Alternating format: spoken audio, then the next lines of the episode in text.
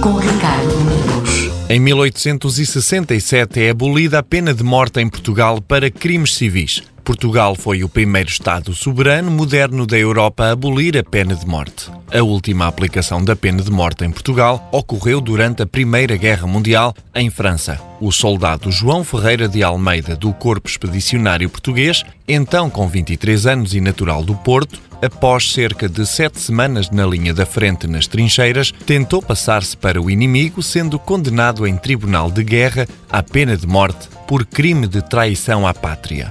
Em 1903, tem início a primeira competição anual de ciclismo de estrada realizada em França, o Tour de France. Foram percorridos 2,42 km, sendo a prova dividida em seis etapas. O vencedor alcançou uma velocidade média de 25 km hora. Participaram na competição 60 ciclistas e chegaram a Paris apenas 21. A prova foi uma ação publicitária do diário francês Lotto, que foi o antecessor do jornal desportivo diário L'Equipe. O percurso foi desenhado pelo diretor do jornal e a ideia da competição é atribuída ao jornalista Géo Lefebvre. Aproximadamente 20 mil pessoas aguardavam a chegada dos ciclistas no Parque de Provence. Em 1976, Portugal concede autonomia à Madeira. O Dia da Região Autónoma da Madeira e das Comunidades Madeirenses, ou simplesmente Dia da Madeira, é um feriado regional celebrado a 1 de julho e comemora a autonomia político-administrativa concedida ao arquipélago da Madeira pela Constituição Portuguesa de 1976.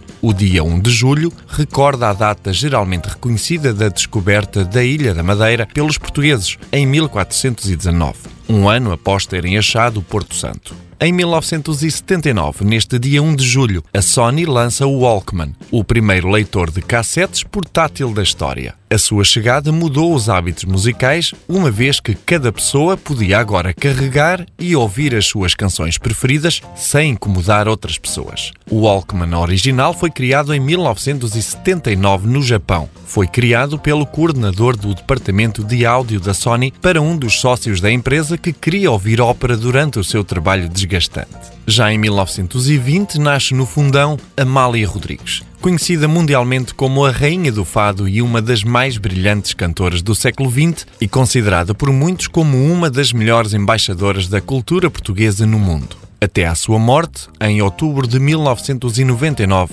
foram editados 170 álbuns com o seu nome em 30 países, vendendo mais de 30 milhões de cópias em todo o mundo. Já em 1961 nasce Diana, a princesa de Gales. Foi membro da família real britânica entre 1981 e 1996, através do casamento com Carlos, príncipe de Gales, primogênito e herdeiro da rainha Isabel II do Reino Unido. Lady Di, como era conhecida, foi uma influente personalidade global nas últimas décadas do século XX, tendo sido apelidada como Princesa do Povo. Diana morreu em 1997 após um trágico acidente de aviação em Paris. As datas do Ricardo, com Ricardo Domingos.